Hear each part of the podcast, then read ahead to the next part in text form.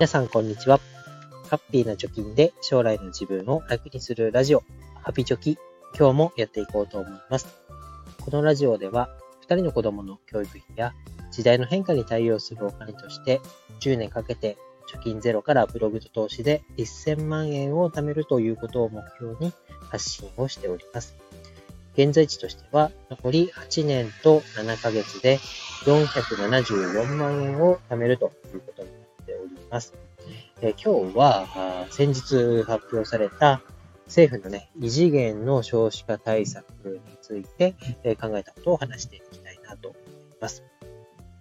まあ、ご存知の方もいると思いますけれども、6月の13日にですね、政府が子ども未来戦略方針なるものを発表しました。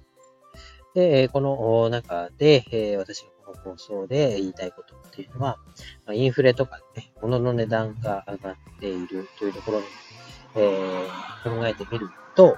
その子供未来戦略方針になるもので、まあ、我々ね、給付が決まったお金っていうのは、チャラになっちゃうんじゃないのかな、インフレの補填にしかならないのかなというようなことを考えました。では、その異次元の少子化対策というのは、どういう内容だったかっていうのは、を詳しく見ていきたいと思います。主に具体策としては4つ発表されていました。1つは、児童手当の拡充。え2つ目は、出産費用を保険適用するよということ。3つ目は、子供が誰でも通園できるような保育園を作ろうということ。4つ目が、産後の父親の育休の取得制度になります。この中で特に注目したのが、児童手当の拡充というところです。私はもう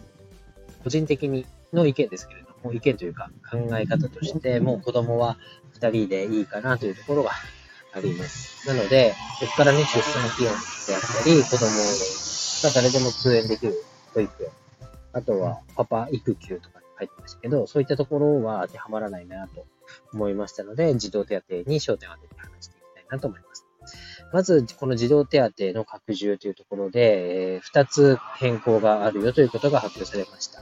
1つは、所得制限を撤廃するということです。えこれどういうことかというと、詳しい金額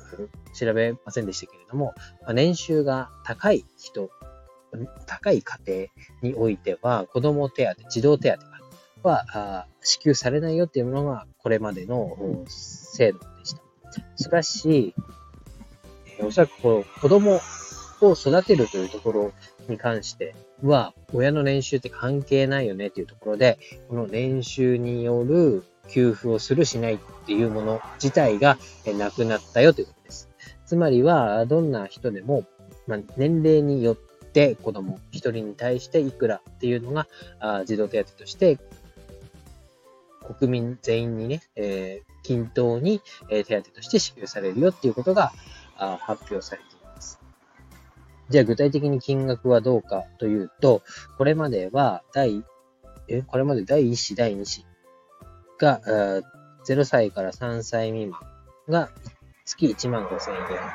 で、3歳から中学生までが1万円だったんですけれども、ここから、あ第違う。0歳から3歳まではこれまで通り1万5000円。で、3歳から中学生だまでだったものが、高校生まで月1万円もらえるということです。で、第3子以降になりますと、もう0歳から高校生まで月3万円がもらえるよということになります。で、これが来年の10月から施行されるよということです。で、この第1子、第2子までの場合これまで約200万円の児童手当がもらえていましたが、これが234万円。生まれ月によって多少前後しますけれども、だいたい234万円が、えー、どの子供でももらえることになったよと、もらえることになるよという制度になります。じゃあこれ、えー、どう、どうなるのかというと、どうなるのかというとね、えー、もらえる額っていうのは3年間かける12ヶ月、まあ、高校生の間ももらえることになりますので、この期間36万円が10月以前と以後でもらえる金額というのは増えるということです。ただこの36万円、年間12万円、3年間で36万円っていうのはどんぐらいの金額なのかなというのを考えたときに、いろいろ思うことがあります。一つは、まあ、物価のインフレが、物価のインフレというか、インフレで物価が上がっていますよね。最近だと、電気代が上がる、ガス代が上がるとか、あと牛乳が上がってるみたいなね、話も。なので、今年の家計の負担がだいたい9万円ぐらい増えるんじゃないかっていうことも言われています。あとは社会保険料などの保険負担が実質半分ぐらい、えー、給料に対しての半分ぐらいを負担するような形にどんどん増えてきてますよね、みたいなことも言われています。でさらには給料が上がりすぎるとか、物価の上昇に賃金が追いついていかないとか、年金が減らされるみたいなね、こういう現実はすべてまあ、もらえる額よりも払っている額の方が増えてるよね、みたいなのが言われています。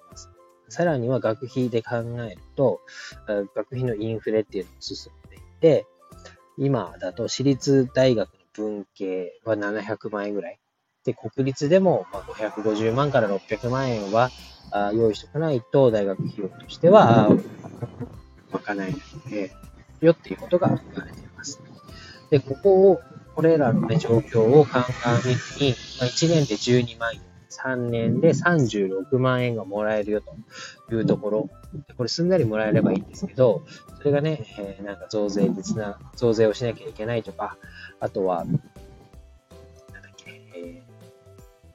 ー、扶養控除が撤廃されるとかね、こう財源をどこから確保するのかっていうのがいろいろ議論されて、憶測も読いろんなね、憶測を呼んでますけれども、そういったところを一旦置いといても、1年で12万円増えただけでは、対してね、この少子化対策というところに結びつく、つけられる。これ12万円もらえるから、子供1人、えー、予定よりも多くもう考える人が増えるのかな？と思うと、それはなんかね、目的とやってることっていうのが乖離してるなという気がします。で、これを思うと、やっぱりこの国の制度に、えー、期待をするとか、まあ1万円、ね、高校生まででももらえるようになったから、えー、子育て頑張ろうって思えるかっていうと、それはなかなか難しいのかなと思います。やはりですね、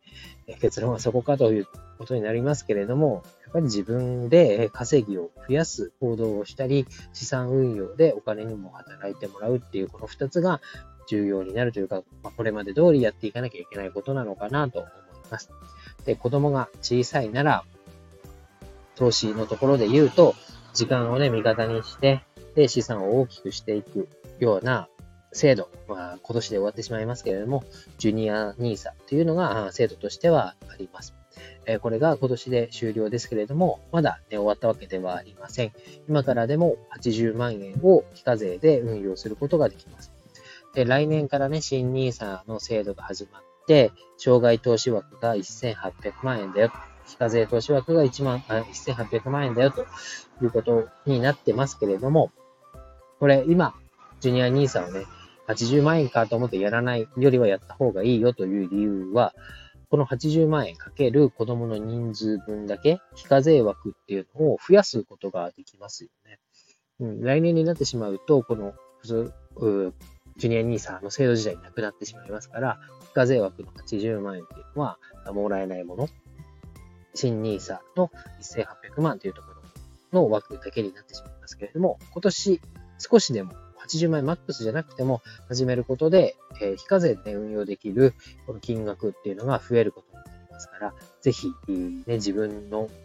子供のお金は自分で育っていくっていうことをやった方がいいのかなと思いましたので、今日はお話をしました。